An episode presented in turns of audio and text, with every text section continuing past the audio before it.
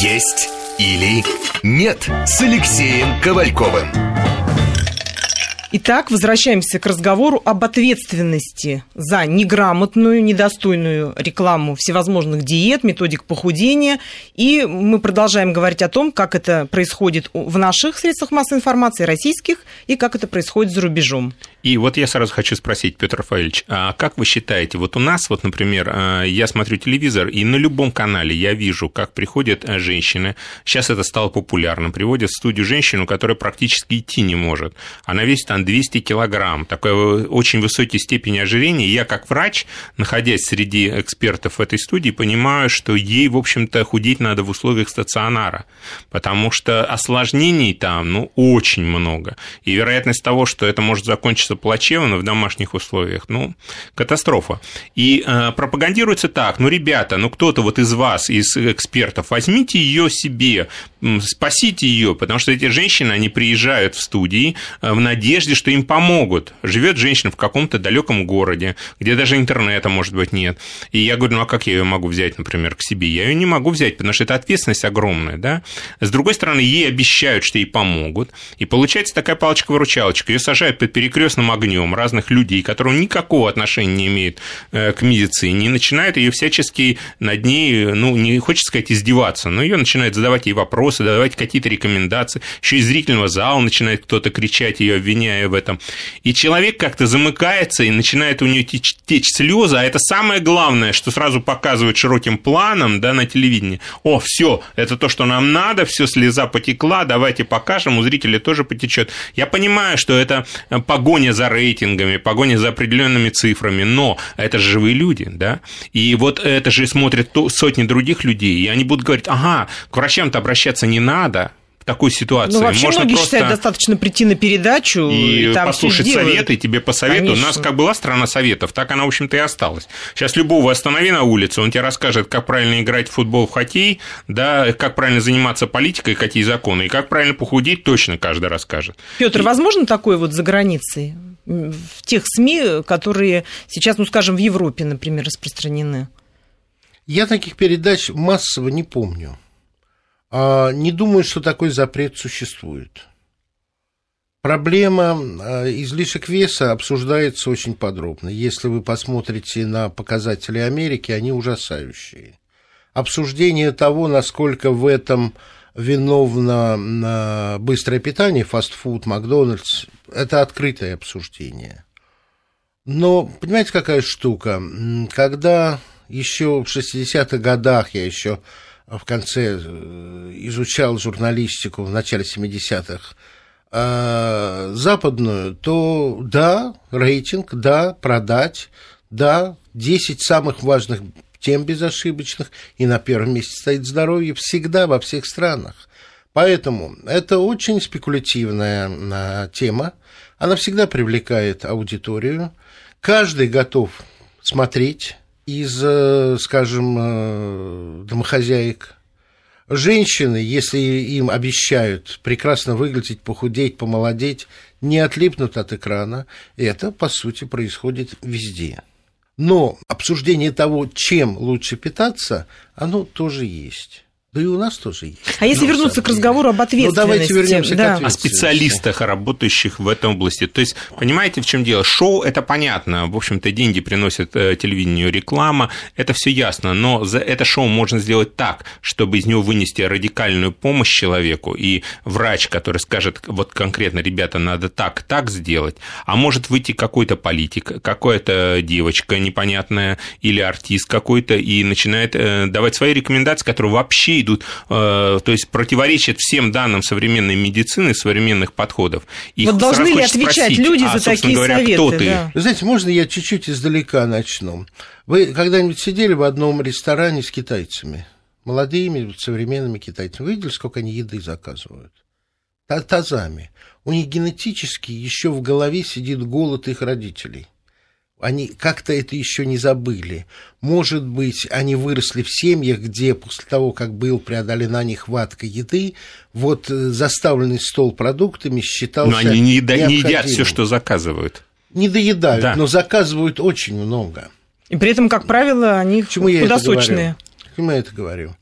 Мы не так давно вышли из под, по, по подобному Моя бабушка голодала, моя мама голодала девочкой в 41 году из картофельных очисток э, в Москве пекли оладьи, потому что просто никакой еды не было в э, конце осени, в начале зимы. И меня растили, что много есть, это хорошо, ты молодец, много съел, угу. хорошо.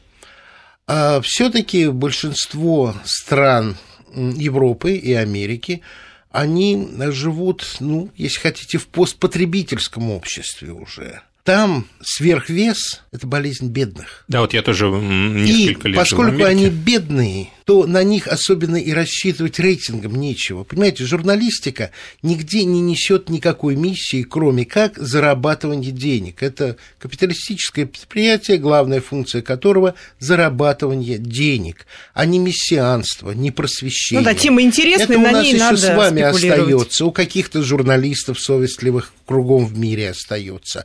Но в массовом порядке, как предприятие, как индустрия, СМИ – это зарабатывание денег, а не сеяние разумного доброго вечного. Это надо понимать.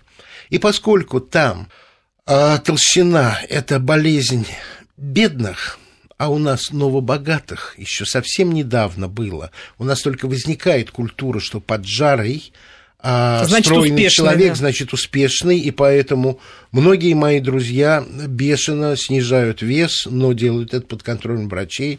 Я с лета скинул 10 килограммов, сейчас за праздники набрал 5, и вот с понедельника снова сажусь на диету, рекомендованную, взвешенную, э, это так. Но именно из-за того, что там нельзя заработать на людях с э, излишним весом, там и передач таких не так много потому что цель передачи что-то продать, заставить что-то купить. Не просто повысить рейтинг, это тоже, но еще и что-то купить, потому что э, передачи о здоровье, как правило, оплачивают или спонсируют либо фармацевтические фирмы, либо фирмы, производящие биоактивные добавки. Это же экономика все. Вы думаете, мы тоже со временем к этому придем? Мы научимся мы цивилизованному мы уже подходу? В этом, мы уже находимся. Идем. Но я закон не закончил. Я не знаю ничего подобного нашему, если он выжил полностью, великолепному институту питания. Нет, он живет и здравствует. Это замечательно, потому что это единственный верный, разработанный, оправданный, опробированный, научно подтвержденный путь. И я думаю, что если бы а институт питания мог бы рассчитывать на расширение, на создание своих филиалов кругом по России и иметь возможность с помощью СМИ поднимать для этого деньги, поднимать для этого интерес местных руководителей, потому что не жирный человек, как правило, здоровый человек, он меньше болеет, ниже давления, больше сопротивляется организма. Если в этом направлении двинуть так, чтобы это было и экономически выгодно, и э, полезно для людей, наверное, это наоборот, сначала полезно для людей, потом экономически выгодно, и на этом строить передачи массовые – я думаю, это и был бы выход для нас. У нас Кстати, все для нас этого тут, есть. Э, Извините, я не да, да, специалист правильно. в этой области. Нет, вы все правильно то, говорите, но говорю... кроме... Вы специалист в области журналистики. Ну, да. Мы как раз сейчас говорим об этой питания части. Еще есть очень много современных развивающихся клиник, уже слава богу, да, которые ни в чем не уступают институту питания, и их возглавляют умные, солидные люди, э, которые, в общем-то, все вышли из института питания. Но девочки-то, мечтающие похудеть, туда не идут. Но мы сейчас говорим немножко о другом. Мне бы хотелось сказать еще две темы. Первая тема тема – это а, ощущение, вот мы начали говорить про Америку, я тоже там долго жил, и я обратил такое внимание, почему американцы, а американцы вообще не парятся по этому теме, то есть для них это не проблема, а почему? Потому что он э, не да ощущает себя полным. Столько этому ты представляешь, посвящено? ты вот э, выходишь э, в любой супермаркет, там американцы, они очень многие, особенно жители маленьких городов, они вообще не думают о внешнем виде. То есть рубашка, галстук – это не только в Нью-Йорк, какие-то клерки, все. У них даже дома во многих утюгов нет. У них есть стиральная машина и сушильная машина в подвале, все. Ну, то есть американец может выйти в трусах, буквально в майке, да, в футболке, сесть в машину зимой, доехать до супермаркета, там выйти. Если он полный, он садится на такой электрический самокат, на этом самокате ездит по этому супермаркету, собирает туда продукты, опять перегружает всю машину, садится и едет домой. И он видит точно таких же американцев, и он говорит себе, слушай, а я и не такой толстый, смотри, вот гораздо полнее меня, вон еще полнее меня, а вон тот вообще между кассой и машиной машину не... О, да нет, мне не надо худеть. Ну, то есть их приучили к толерантности, что Абсолютно. любого человека воспринимать Потому что таким, любой какой человек он воспринимает себя со стороны Алексей окружающих. Но ведь это э, в лучшем случае нижний средний класс. Абсолютно. Афроамериканцы в основном латинос. Абсолютно. Евро... Вот я заметил такую черту. Все фастфуды забиты именно вот, э, извините, национальности вот эти присутствуют. И еще одна странность. Ни в одну медицинскую страховку, ни у нас, ни в Америке не входит диетология, нутрициология. Ни в одну. Хотя, в принципе, избыточный вес является основополагающим фактором развития множества заболеваний. Да самых страшных. И Самых химических. И лечится от последствий Да. вместо того, чтобы устранять причину. Но это тема уже Может быть, это невыгодно передачи, о которой мы работодателям? обязательно с тобой поговорим еще. Это невыгодно не работодателям. Мне кажется, это происходит от неграмотности и неправильной постановки некоторых вопросов э, в развитии нашего здравоохранения. У нас а, ра- здравоохранение вот в той форме, которое оно есть сейчас, оно только развивается, оно молоденькое, юное. Конечно, в нем есть определенные перегибы, изгибы, ошибки, которые следует немножко поправить. И мне кажется, эта тема очень интересная.